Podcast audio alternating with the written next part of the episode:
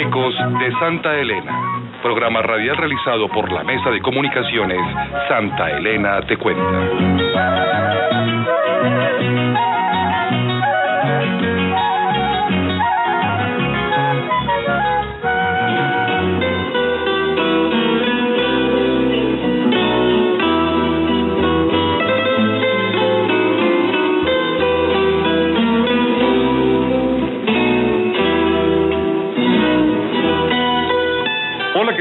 Bienvenidos a otra emisión de Eco de Santa Elena, programa realizado por la Mesa de Comunicaciones Santa Elena Te Cuenta. Es para nosotros un enorme placer saludarlos de nuevo hoy, primero de septiembre del 2010. Los estaremos acompañando en esta y otras seis emisiones en este mismo horario, todos los jueves entre las diez y media de la mañana y las once y media. Este programa radial es posible gracias a los recursos priorizados por la comunidad del corregimiento de Santa Elena en el programa de planeación local y presupuesto participativo de la alcaldía de Medellín en el 2009, orientados al fortalecimiento de los procesos de comunicaciones corregimentales. Este programa cuenta con el acompañamiento de la Dirección General de Comunicaciones adscrita a la Secretaría Privada de la Alcaldía de Medellín. Les damos la bienvenida entonces a Ecos de Santa Elena, Carlos Alberto Álvarez Acosta y Robinson Salazar Martínez, integrantes de la Mesa de Comunicaciones de Santa Elena. Empezamos este programa saludando muy especialmente a la familia de la periodista Lais Vargas Ospina, cuyo lamentable y temprano fallecimiento nos sorprendió a la población de Medellín el pasado, el pasado ver, eh, viernes 27 de agosto. Expresamos nuestra solidaridad al colega Carlos Mario Giraldo, su esposo y a sus hijos, y los acompañamos con el corazón en esta dolorosa muerte y partida de la comunicadora que estuvo 17 años al frente del noticiero Hora 13 de Teleantioquia.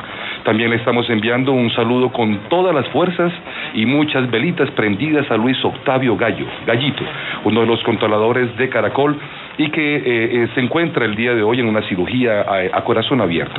También de la misma forma le damos las gracias a Edgar Restrepo Garzón, más conocido como Peligro, nuestro gran control y mano derecha de este programa, para que ustedes nos puedan escuchar hoy, como todos los jueves, en la 1080 de Caracol, en esta vasija.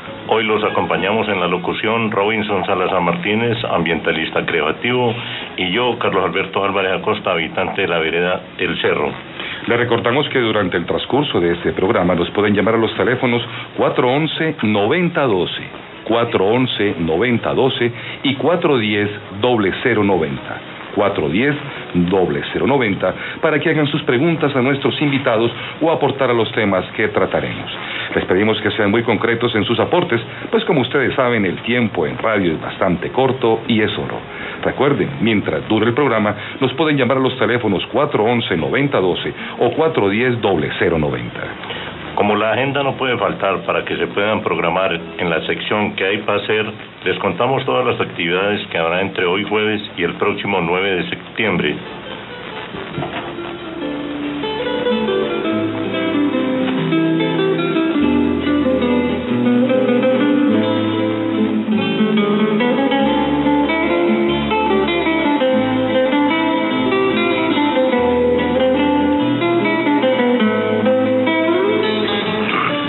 Tendremos noticias en la sección Cómo fue y en lo que hace mi gente destacaremos la labor de la Fundación San Gabriel, que ya cumplió cinco años de trabajo ininterrumpido en Santa Elena. Y también hablaremos con Alexander Nieto Marín, quien acaba de ser honrado con el galardón Vida por parte de Cor Antioquia. De reojo, será nuestro tema central y para el programa de hoy hablaremos de cultura y de todo lo que encierra este término, especialmente en un corregimiento tan rico y tan diverso culturalmente como Santa Elena.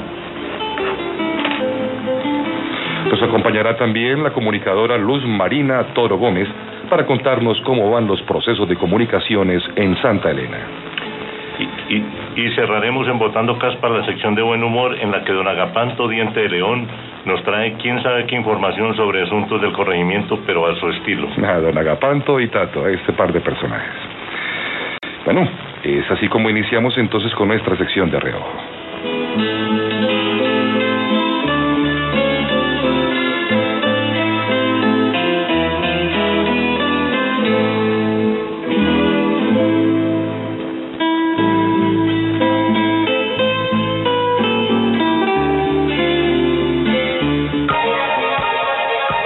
Que hace mi gente.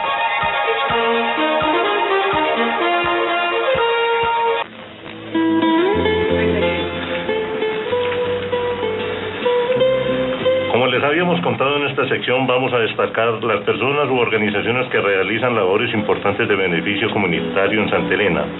Para hoy invitamos a los hermanos Segundo y Luciano Ortega, de la Fundación San Gabriel, la cual ya cumplió cinco años de actividades en Santa Elena, para que nos cuenten cuál ha sido la experiencia de este primer lustro en nuestra comunidad.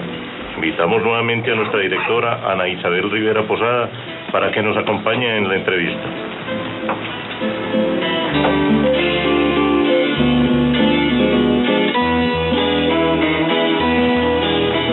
Muy buenos días, hermanos, ¿cómo se encuentran en este día de hoy? Nos place mucho tenerlos en este programa y que nos estén acompañando para contarle a la comunidad de Santa Elena y de otros lugares de la ciudad de Medellín cómo ha sido la labor de la Fundación San Gabriel en estos cinco años.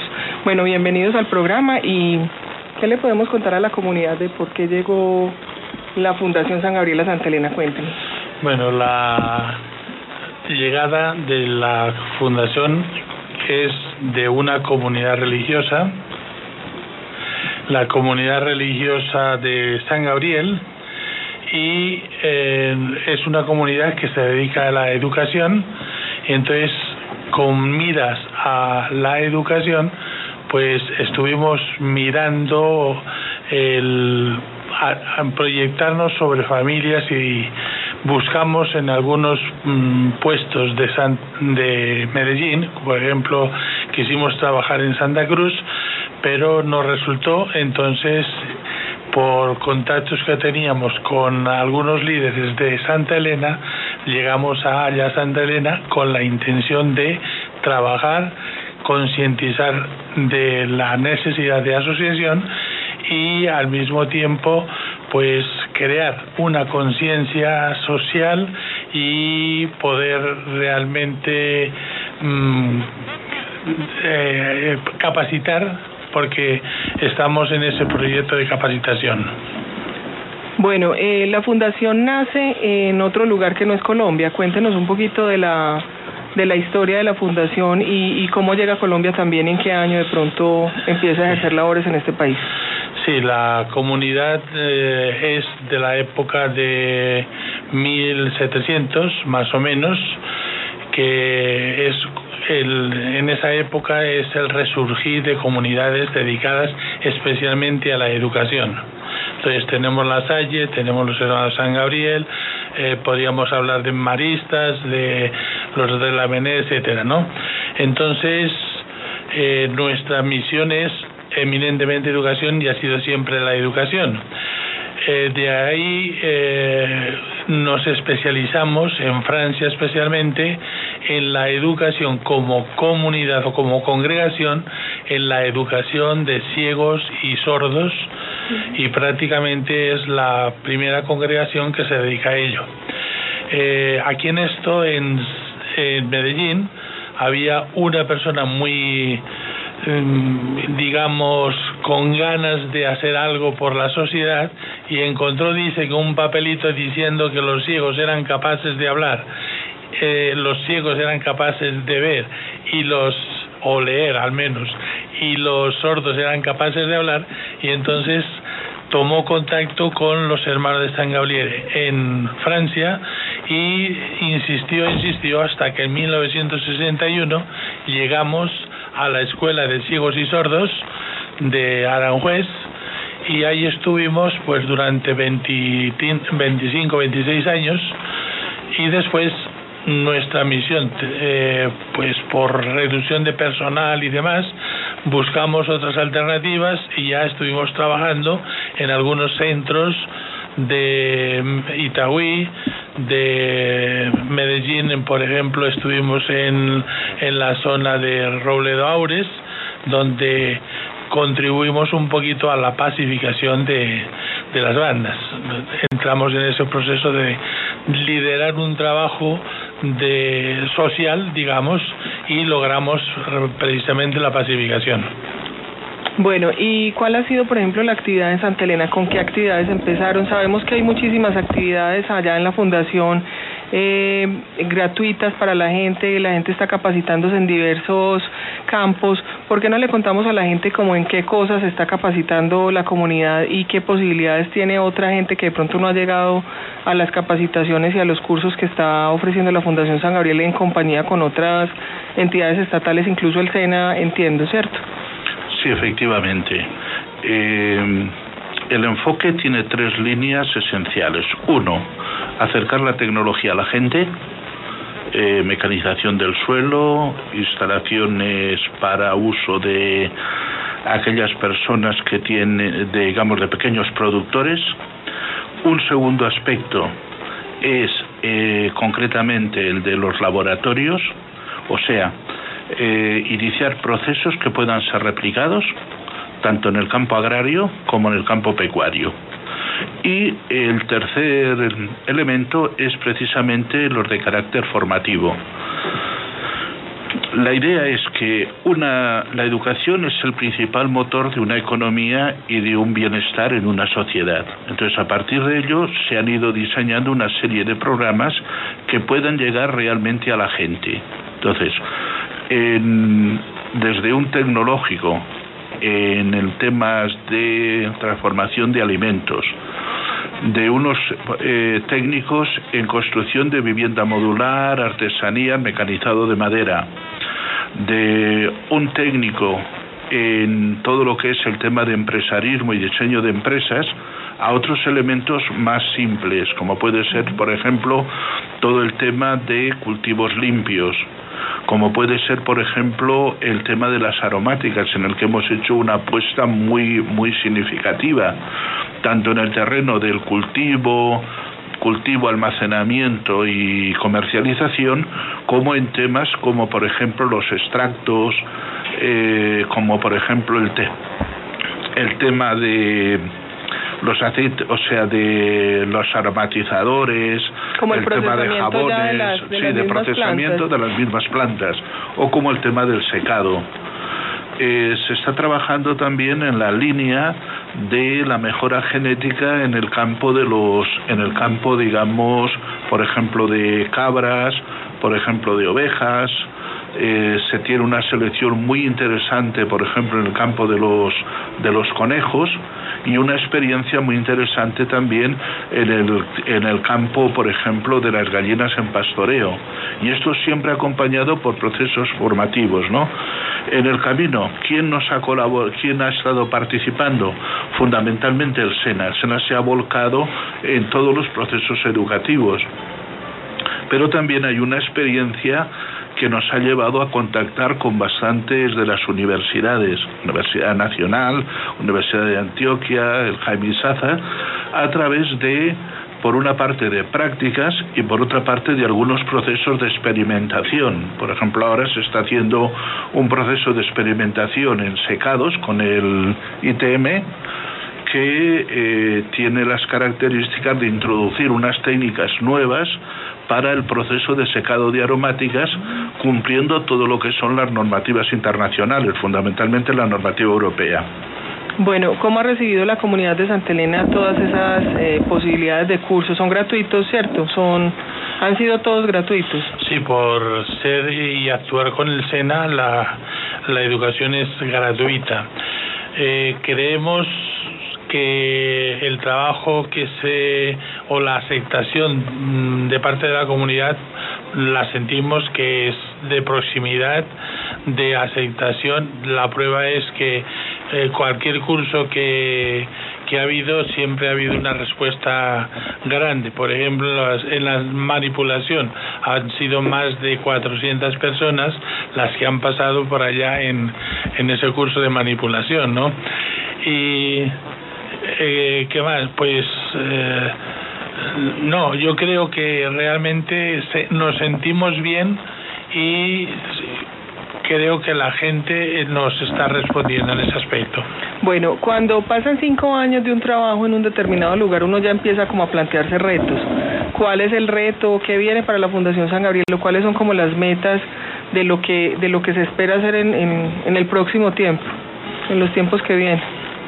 Bueno, en cuanto a los elementos prácticos, prácticos, hay unos retos como son, por ejemplo, el tecnológico en construcción de vivienda o, por ejemplo, eh, todo el tema, o sea, un, nuevo, un técnico en, biodiversidad cuyo diseño es totalmente nuevo por parte del SENA y que ya se está ofreciendo para hacerlo de forma cerrada. Pero el reto fundamental es acercarnos a la comunidad, vivir con la comunidad, ser agentes de, de desarrollo y solidaridad, y esto sería, con esto ya estaríamos satisfechos. ¿Hay alguna otra, eh, aparte pues de la técnica que están contando ustedes, hay alguna otra aspiración de crear algún programa nuevo? Inicialmente eh, no hay otros programas nuevos, ¿no? Sí que estamos muy atentos a la escucha de lo que la comunidad está pidiendo.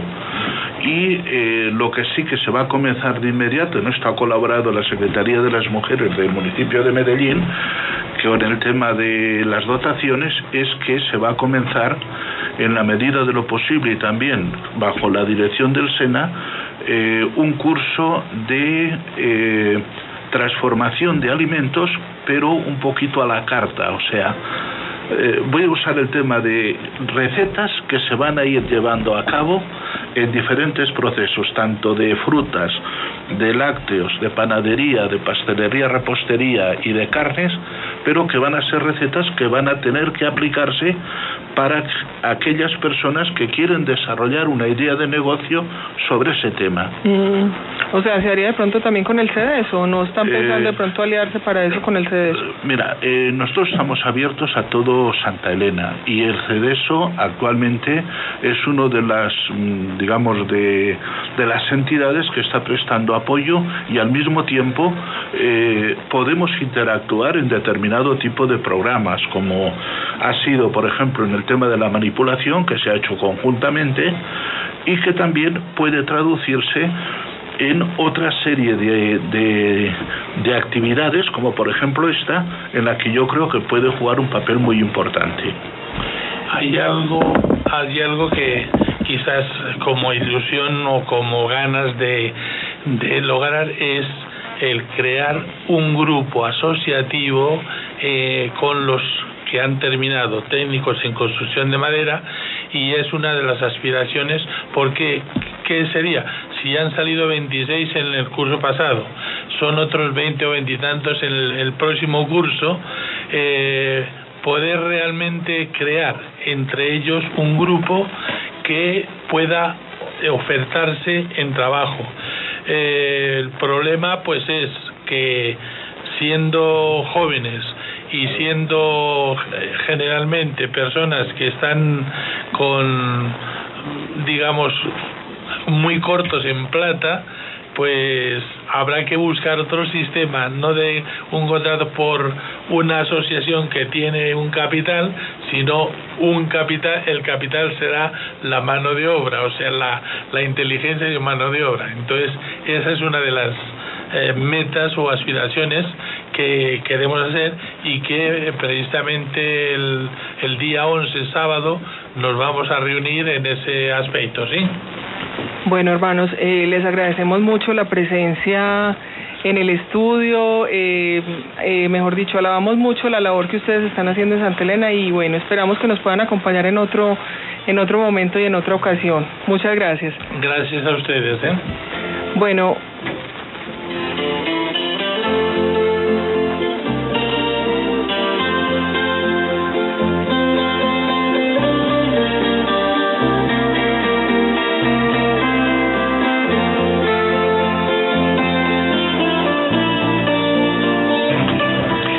Bueno, aprovechando aquí también eh, dentro de la misma sección lo que hace mi gente, eh, vamos a destacar también la labor que viene haciendo Alexander eh, Nieto Marín de la de la Asociación de Recuperadores de Santa Elena, ARCE, porque acaba de ser distinguida la asociación con una, un galardón que se llama Vida, la Corporación Autónoma del Centro de Antioquia con Antioquia, eh, los va a distinguir por la labor ambiental que vienen realizando y es una distinción que se da precisamente a las personas que realizan trabajos importantes en el área ambiental. Bienvenido Alexander, buenos días y qué rico que nos esté acompañando hoy en el programa.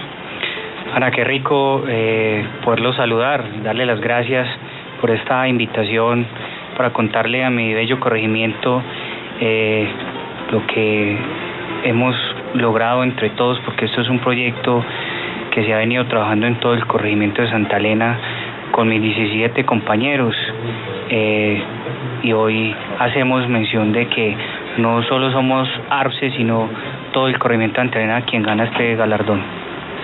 Bueno, eh, Ale, sabemos de la importancia pues de la labor que ustedes vienen realizando y eh, sería rico que nos pudiera contar de pronto y a la gente del corregimiento y como de otros lugares de la ciudad que nos están escuchando, ¿qué importancia tiene para ustedes esta distinción que les van a entregar la semana entrante en una ceremonia el 8 de septiembre precisamente en Corantioquia a las 11 de la mañana? Cuéntenos cuál es la importancia de, esta, de este galardón.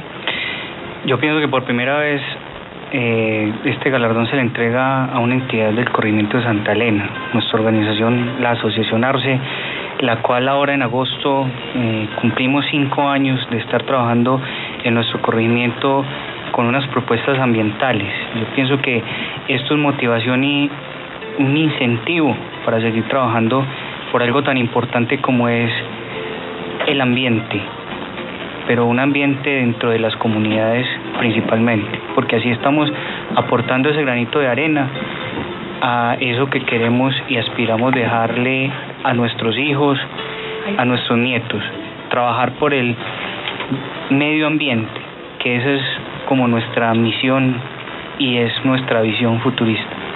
Bueno, y dentro de los retos, ¿qué, ¿qué, hay de nuevo para la organización? O sea, han hecho un trabajo importante, sabemos que es difícil, es complejo, esa, esa parte ambiental es tal vez de las más desagradecidas, de las más complejas, porque a veces no se puede denunciar, porque a veces no se pueden hacer cosas que se eh, vean tangibles en el territorio. ¿Cuál es el reto ahí grande de ustedes como organización? Yo creo que antes de decir el reto hay que contar un poquito qué ha sido eh, la historia de Arce. Arce nace bajo una proyección o un proyecto de la Secretaría de Medio Ambiente donde arrancamos con el proyecto Ser Limpios con Medellín y formamos esta empresa. Pero fue una empresa que primero eh, nuestra filosofía se encamina a que hagamos primero y después nos hacemos conocer. Y ese ha sido el transcurrir en la historia de Arce. En el corregimiento nos identifican como los recicladores, ahí vienen los recicladores. Y hace dos años por acá venimos trabajando en algo de que hay que vender eh, nuestra organización, nuestra asociación como una empresa y hoy ya nos identifican como ARCE, viene la Asociación de Recuperadores y Prestadores de Servicios Santa Elena, ya no somos los recicladores, sino que esa empresa. Ese reto yo pienso que ha sido en parte eh, de trabajo da, cambiar esa visión de organización ambiental a una empresa prestadora de servicios ambientales, que yo creo que eso es lo que hoy nos nos tiene y nos da pie para seguir haciendo proyecciones futuristas y como lo dice nuestra nuestra visión ser reconocidas a nivel nacional. Hoy le cuento a Ana, la asociación Arce asesora un proyecto en Riohacha de, antes de Parta única y exclusivamente a conocer la propuesta ARCE como empresa y de nuestros diferentes proyectos y proyecciones comunitarias. Eso habla entonces de una buena proyección, o sea, no se están quedando solo en Santa Elena, eso es, eso es importante. Bueno, entonces quedamos de hablar también del reto, entonces en esa medida cuando ya se están proyectando hacia afuera, eh, ¿cuál es el reto? ¿Hay algo más que hacer en Santa Elena? Me imagino que hay mucho que hacer en Santa Elena aún, pero ¿cuál viene siendo el reto entonces de la, de la organización? Yo creo que ese reto mmm, ya lo habíamos puesto hace dos años y ya lo estamos cumpliendo y es convertirnos en esa empresa, esa empresa prestadora de servicios ambientales. Y un reto muy grande es llegar al tema de la concientización de, la de las comunidades sobre el tema de manejo eh, de toda esa temática ambiental. Ese es el reto principal. Eh, yo creo que todo ese aporte pequeñito, ese granito de arena que podamos hacer por el tema ambiental, eh, es lo que nos tiene diariamente levantándonos trabajando y haciendo nuevas cosas, porque para nosotros es vital e importante eh, todo ese tema naturaleza, todo ese tema ambiental, todo ese tema planeta. Bueno, Alex, eh, nos complace mucho tenerlo acá en el estudio. Eh, agradecemos mucho la presencia y bueno, lo felicitamos también por la por la distinción y bueno, algo más nos quiere contar. Sí, eh, el Corantioquia hace esta entrega a tres empresas eh, quienes se han institucionalizado principalmente con el tema ambiental. Entre esos tenemos a Transmetano, a la Secretaría de Agricultura y Medio Ambiente de Girardota y por supuesto a la empresa a la cual yo represento a la asociación ARPSI, Asociación Ambiental de Recuperadores y Prestadores de Servicios Santa Elena. Como, Por- por y eso como es le dijimos, Ana, como le dijimos al principio, yo creo que es primera vez que galardonan una organización del- de los corregimientos. No sé de pronto San Antonio, pero lo que sí sabemos es que para el tema de Santa Elena es primera vez que entregan este galardón. Esa es la gran importancia de ese galardón y bueno, le agradecemos mucho la presencia. De nuevo lo felicitamos. Es un orgullo tener una organización como la que tienen ustedes en Santa Elena y sobre todo el trabajo que hacen que es importante para no solo para el corregimiento, sino para el planeta. Muchas gracias. Ana, antes de despedirme, primero agradecerles nuevamente a ustedes por la invitación, eh, porque gracias a ustedes también ayudan a dar los pasos para sacar adelante proyecciones como estas. Y eh, de antemano hacer una invitación muy especial a la gente de mi corregimiento, a nuestros amigos del corregimiento de Santa Elena, a que miremos juntos, visionemos cómo queremos nuestro corregimiento ambientalmente para el futuro. Muchísimas gracias, Alex. Eso es un compromiso importante que tenemos que asumir todos los ciudadanos y especialmente los que ya tenemos algo de sensibilización y la gente que vaya adquiriendo también esa sensibilización. Muchas gracias.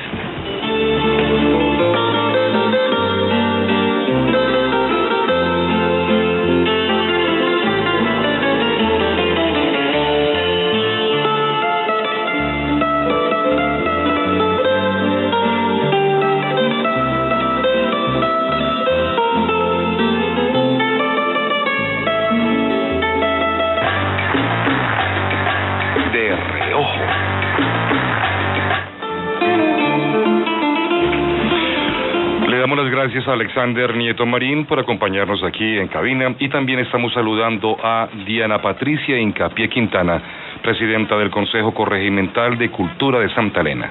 De paso también continúa con esta sección nuestra directora Ana Isabel Rivera Posada. Bueno, Diana, buenos días. Bienvenida. Eh, muy buenos días a ustedes y a todos los oyentes escuchando. Bueno, Diana, siempre hemos dicho que es un término demasiado amplio. O sea, si vamos a hablar de cultura, cultura encierra, como podría decirse, cualquier cosa. Encierra muchísimos temas. Eh, ¿Cómo podemos desmenuzar de pronto un poco el término cultura para contarle a la gente qué es cultura en lo que se viene entendiendo desde el Consejo Corregimental de Cultura de Santa Elena?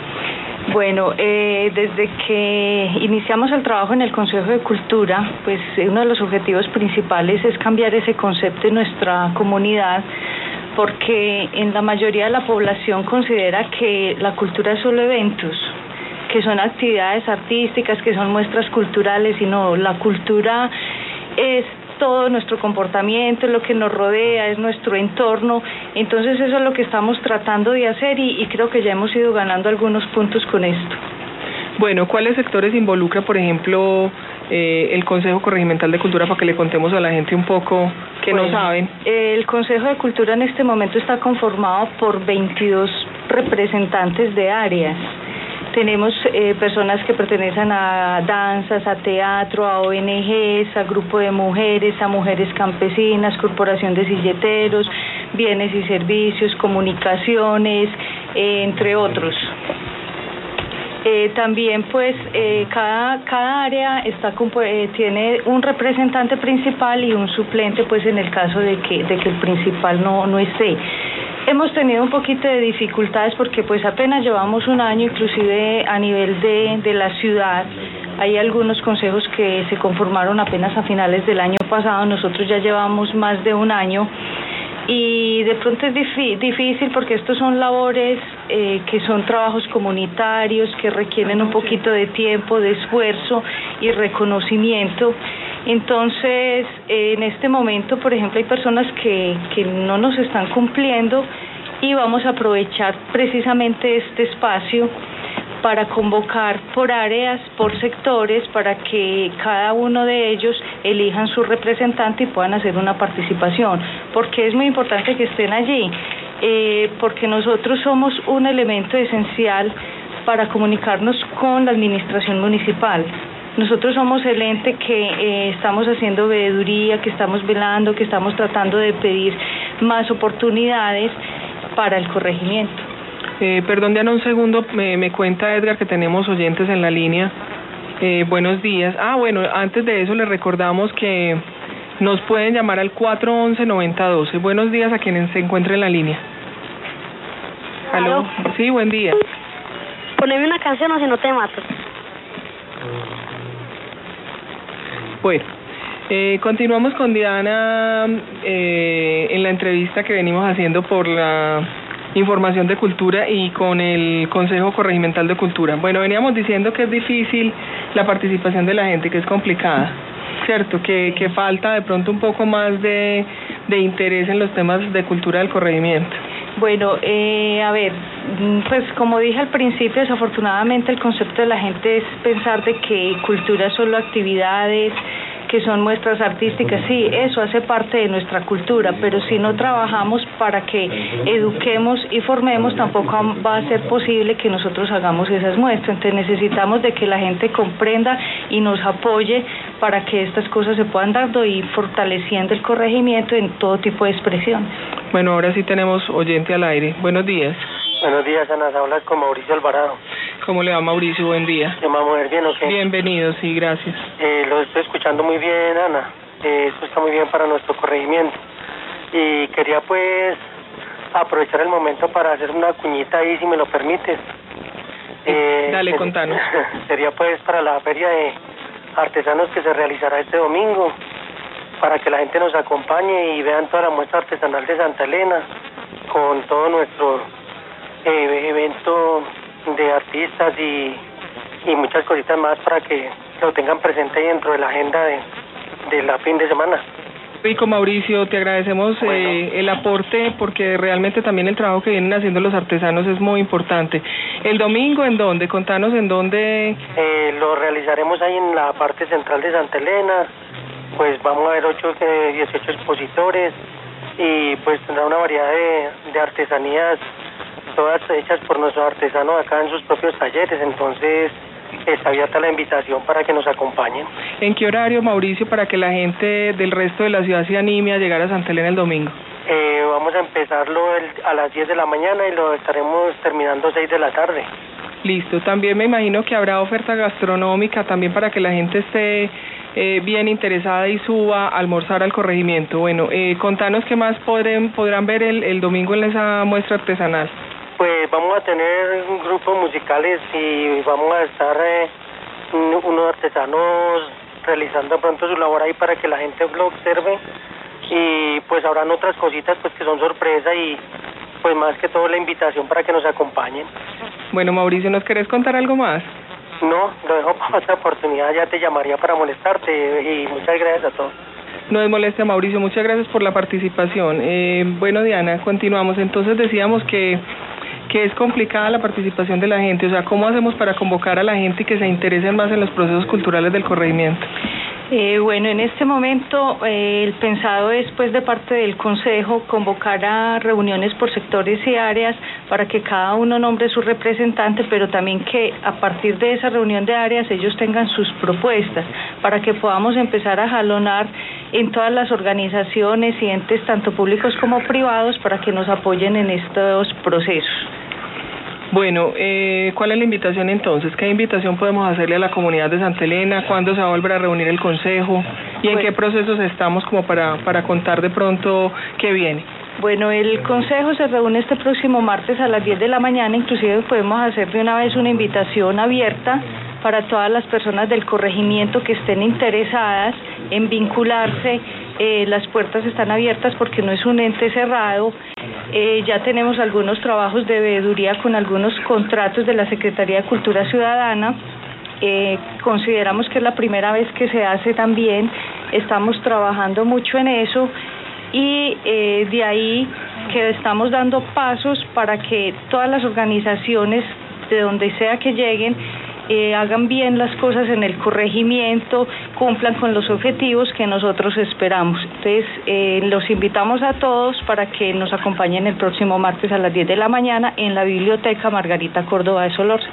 Bueno, les agradecemos mucho a vos, Diana, también la presencia en el programa hoy y bueno, bienvenida cuando quiera de pronto venir a contarnos novedades del Consejo Corregimental de Cultura. Bueno, a ustedes muchas gracias y esperamos que podamos tener aquí una agenda para informar todas las actividades culturales que se realizan en el corregimiento.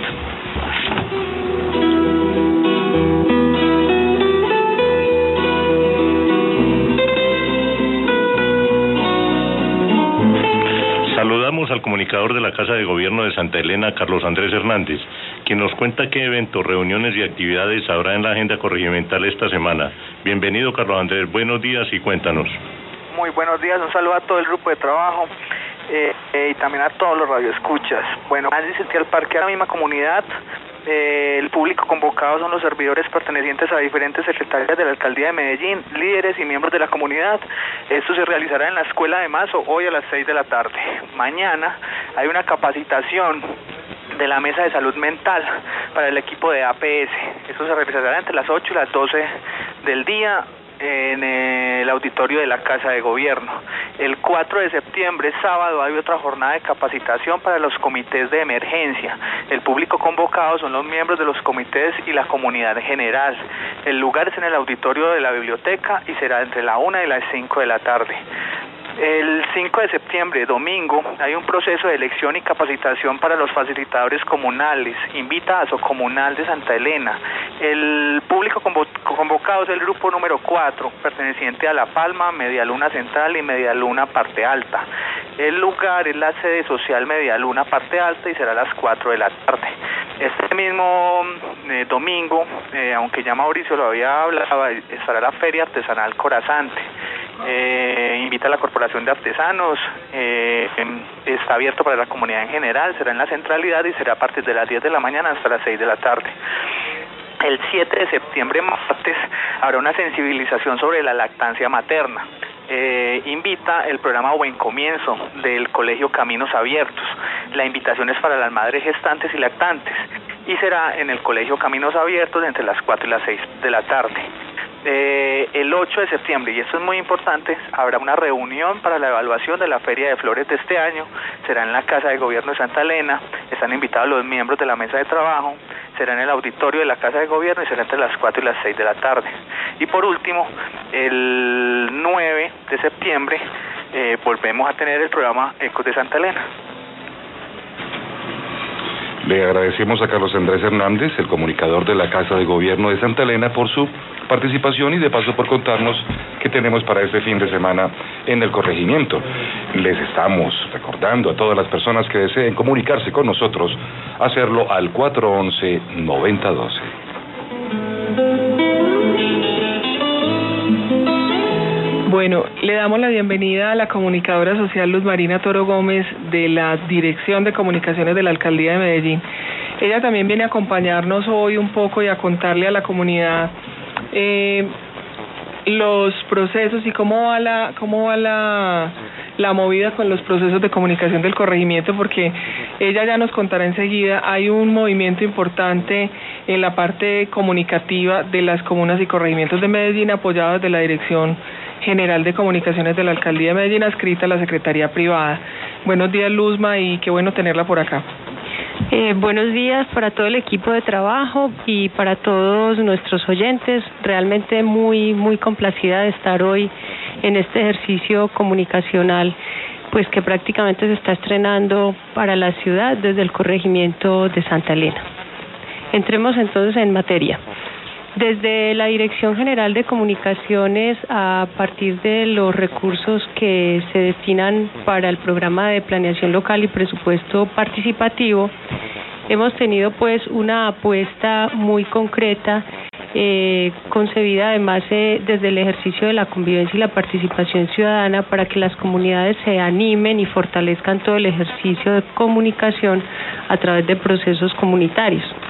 En esa dinámica, el corregimiento de Santa Elena ha tenido pues eh, todo un ejercicio, digo yo, demasiado activo y con mucha responsabilidad eh, para fortalecer todo, todo lo que tiene que ver con procesos de comunicación desde lo comunitario y lo alternativo y que hoy pues nos ofrece como resultados una mesa de comunicaciones que articula todos los procesos que allí se han ido dando a través pues como de la priorización de los recursos dentro del presupuesto participativo.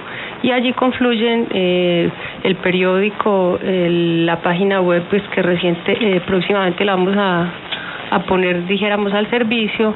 Eh, tenemos también el periódico la institución educativa y este es un, un, ejercicio que realmente le ha dado mucha fuerza y mucha seriedad al ejercicio de las comunicaciones en el corregimiento.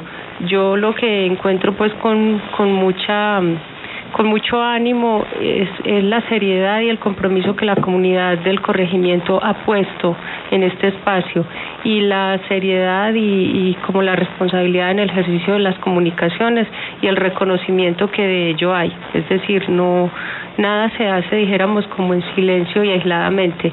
Y eso me parece que, que da cuenta de todo un ejercicio de convivencia, que es la propuesta que de la Dirección de Comunicaciones hemos tenido a través de las comunicaciones, no solo en esta vigencia, sino en vigencias anteriores. Bueno, eh, ¿cómo nos ve la Dirección de Comunicaciones en ese ejercicio frente a otras comunas y corregimientos de la ciudad? Mm, bueno, sin, sin ánimo pues que suene a, a propaganda porque estamos en el programa, la verdad es que sí, se siente una marcada diferencia. Yo lo tengo que decir en este espacio y lo he dicho en otros.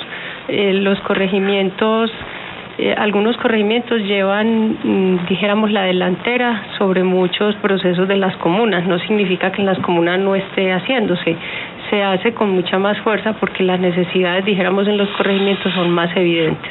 Entonces la gente logra congregarse más. En, las comunas también lo hemos ido haciendo, en unas también tenemos mucho, mucha fortaleza. Lo que la gran diferencia es que de todos modos los temas son diversos y muy diferenciados entre lo urbano y lo rural. Y Santa Elena pues tiene sus particularidades en términos de información y eso hace que el conjunto de la comunidad se, se ponga a trabajar alrededor del tema de las comunicaciones. Entonces ahí hay una, hay una diferencia muy marcada y creo que un logro muy, muy importante de los corregimientos es que han logrado de manera muy acertada vincular a los jóvenes. A eso iba. Hay una, un asunto para destacar en Santa Elena y, y pensamos que este es el, el espacio y es el trabajo que vienen haciendo algunos de los chicos de la institución educativa. Y bueno, aprovechamos para saludar a nuestro coordinador de la mesa de comunicaciones, Juan Pablo Hoyos Salazar, que siempre está aquí pendiente, acompañándonos en, en todo lo que tiene que ver con el rodaje y hoy está pendiente de las llamadas. Eh, ese, ese papel de los jóvenes ha sido tan importante que eh, tenemos sobre la mesa en este momento el ejemplar del periódico El Sendero, que es de la institución educativa y bueno, ya vos nos contarás de pronto otras cosas que en este momento, otros procesos que en este momento se están emprendiendo para fortalecer ese proceso de comunicación que haya. Eh, sí, mira, la verdad lo que dices Ana, para mí también es, es, dijéramos, como muy rico cuando yo me siento en una mesa de trabajo y tiene pues que saberlo la ciudadanía en pleno que quien me dirige es un chico que está en noveno grado. Y yo a eso en el ejercicio de la coordinación pues tengo que merecer respeto. Entonces me ha parecido pues como muy rico el ejercicio. Y sí desde este desde este tema de las comunicaciones comunitarias y alternativas yo creo que el éxito ha sido eso no solo en el corregimiento sino en el resto de la ciudad. Y es que los jóvenes se han ido articulando porque además eh, ellos ellos con su conocimiento de las nuevas tecnologías le ponen una dinámica muy diferente. Y en, en Santa Elena particularmente vamos a iniciar, obviamente, pues de cabeza, en la cabeza de nuestro coordinador de mesa, Juan Pablo, un ejercicio de capacitación. Eso pues como una apuesta conjunta de voluntades, eso no está cruzado por ningún ejercicio contractual Es una apuesta de voluntades tanto desde la mesa como desde la institución educativa Santa Elena y desde la Dirección de Comunicaciones vamos a empezar un ejercicio de capacitación con los chicos del colegio. Ya Juan Pablo pues tiene su grupo y todo lo demás y es una apuesta que que los chicos quieren jalonar también como buscando otras alternativas de trabajo, otras apuestas de trabajo a futuro y que obviamente los va a llevar pues a una vinculación directa. Entonces estamos hablando de un interés muy latente por los por parte de los estudiantes en mejorar sus niveles de redacción para poder hacer una apuesta en los medios escritos, eh, una, un, un deseo de aprender de la producción audiovisual y radial para aprovechar muchos de los recursos que el corregimiento ya tiene. Bueno, Luzma, eh, le agradecemos mucho la presencia en el programa y de paso también el apoyo de la Dirección General de Comunicaciones a todo este proceso, porque sin ese apoyo sería imposible estar donde estamos sentados hoy y haciendo este programa de radio. Para mucha gente es extraño y nos preguntan que si estamos transmitiendo desde Santa Elena, pero les recordamos que estamos transmitiendo desde Caracol porque Santa Elena aún no tiene emisora comunitaria. Estamos trabajando en eso y esperamos tener en el futuro buenas noticias. Luzma, muchas gracias por estar acá y bueno, bienvenida cuando nos quiera volver a acompañar. Gracias por la invitación y mucho ánimo para que sigan en este ejercicio.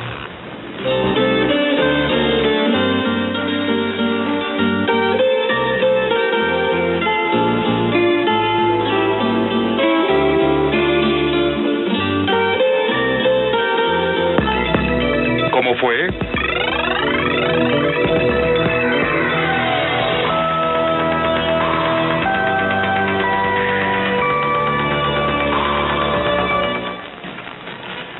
Y por ahora no hay más actividades en esta semana. En cada programa les estaremos hablando de la agenda corregimental y si quieren contarnos de otras actividades para los próximos días, recuerden, nos pueden escribir un correo electrónico a ecosdesantelena.gmail.com.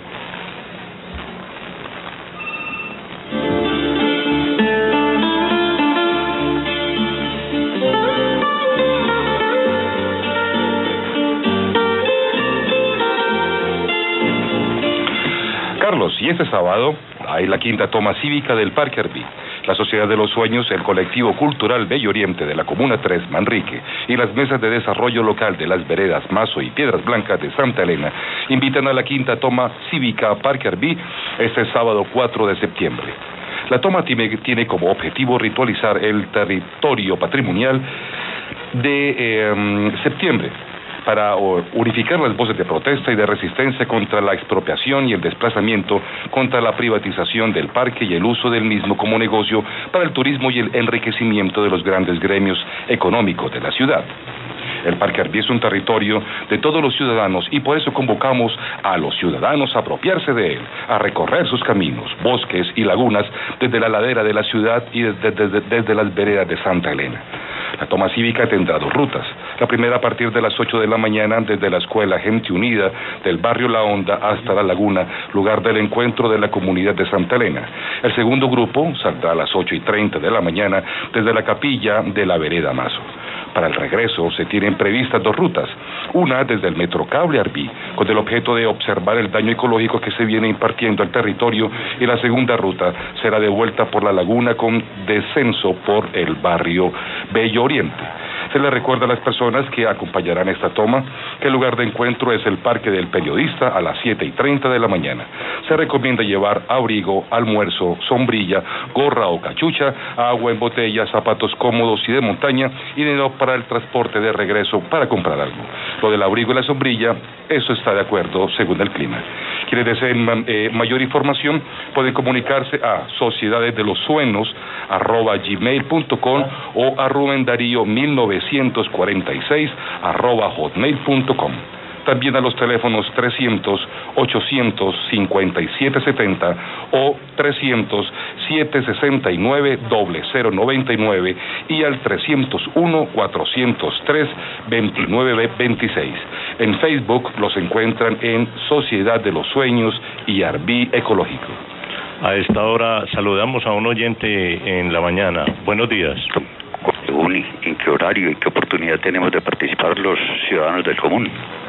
Eh, muy buenos días, don Jorge. Bienvenido al programa Ecos de Santa Elena. Eh, la mesa de comunicaciones es abierta para todo el que quiera eh, da- hacer un aporte que es muy importante para nuestro territorio.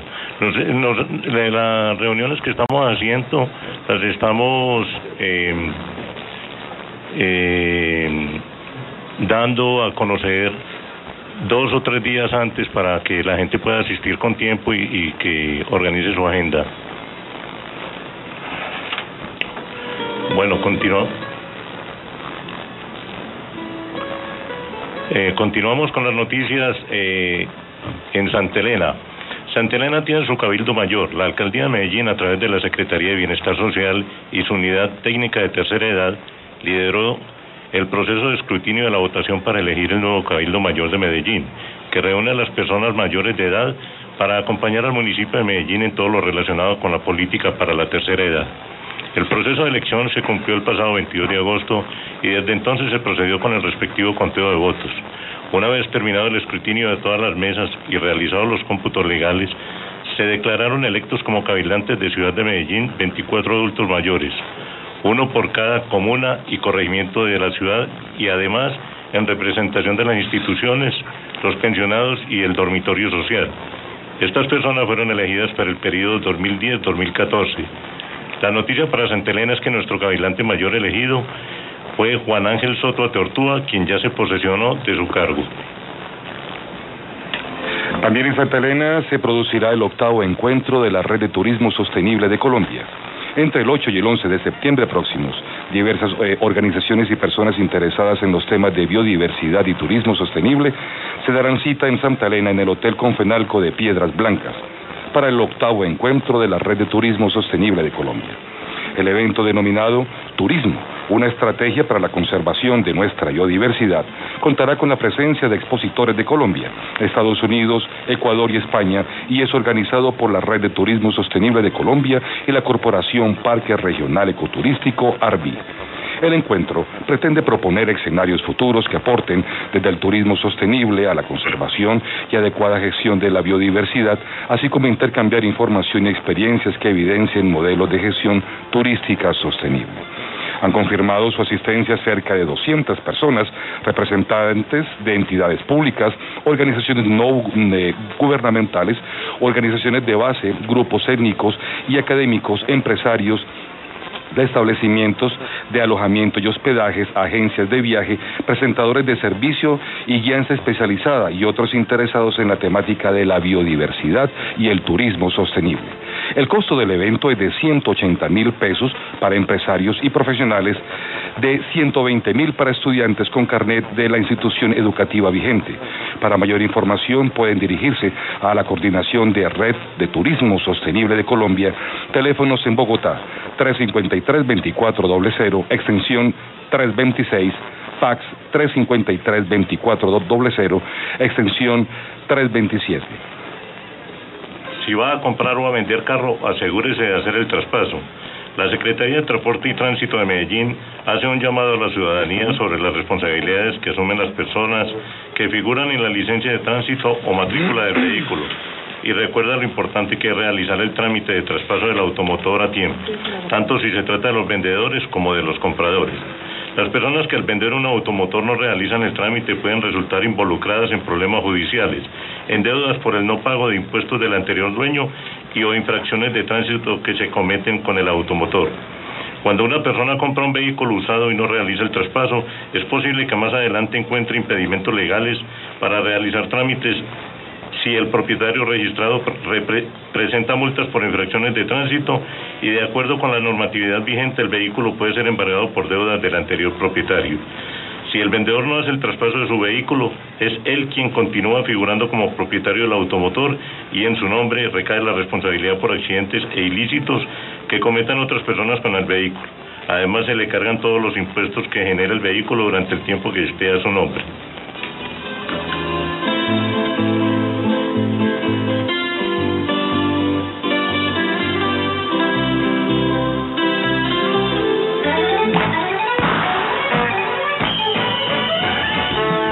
Caspa.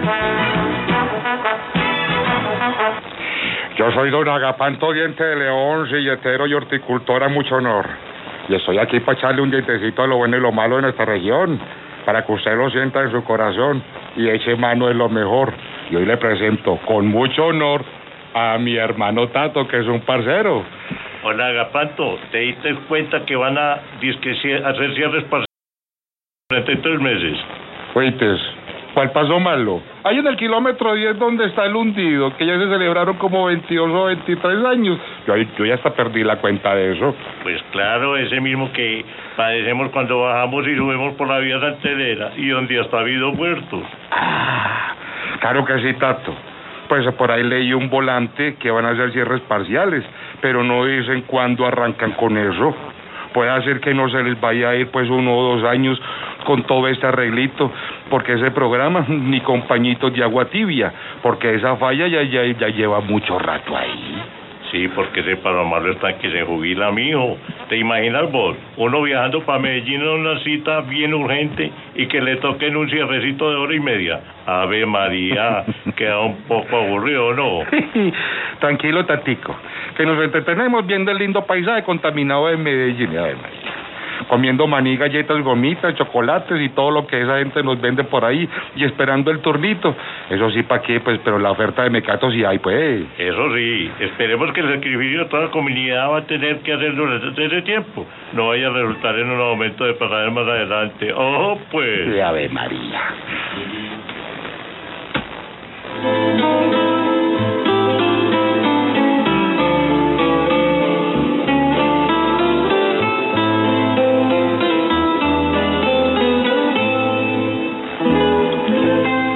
Gracias a don Agapanto que siempre nos acompañará en el programa y hoy, en- y hoy se vino con Tato que también es bienvenido. Hasta aquí los acompañaremos el día de hoy. Por ahora, por ahora nos despedimos y recuerden escuchar nuestra próxima emisión el jueves 9 de septiembre a las 10 y 30 de la mañana por esta misma frecuencia de los 1080 AM de Caracol. Seguimos agradeciendo las manifestaciones de todas las personas que nos han felicitado por la realización de este programa, por correo electrónico, personalmente o vía telefónica.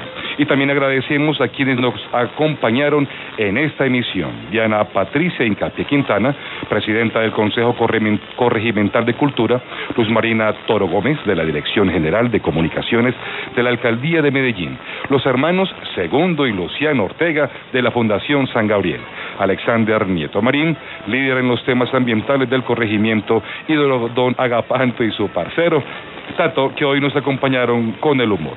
Por supuesto, a ustedes, nuestros oyentes, que nos acompañan hoy y que esperamos nos sigan acompañando la próxima semana.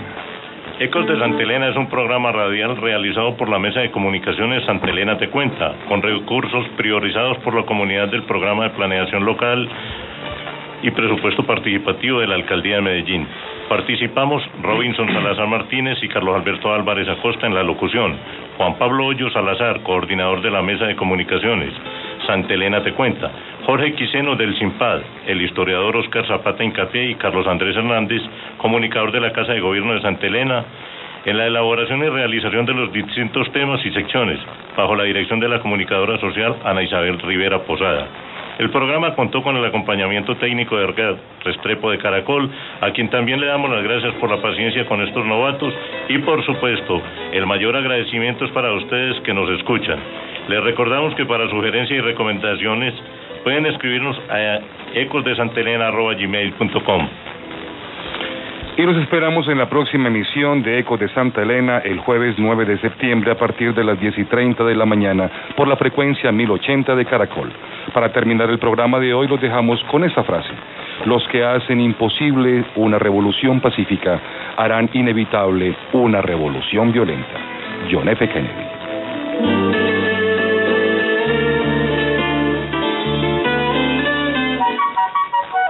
Y hasta aquí, Ecos de Santa Elena, programa radial realizado por la Mesa de Comunicaciones Santa Elena Te Cuenta.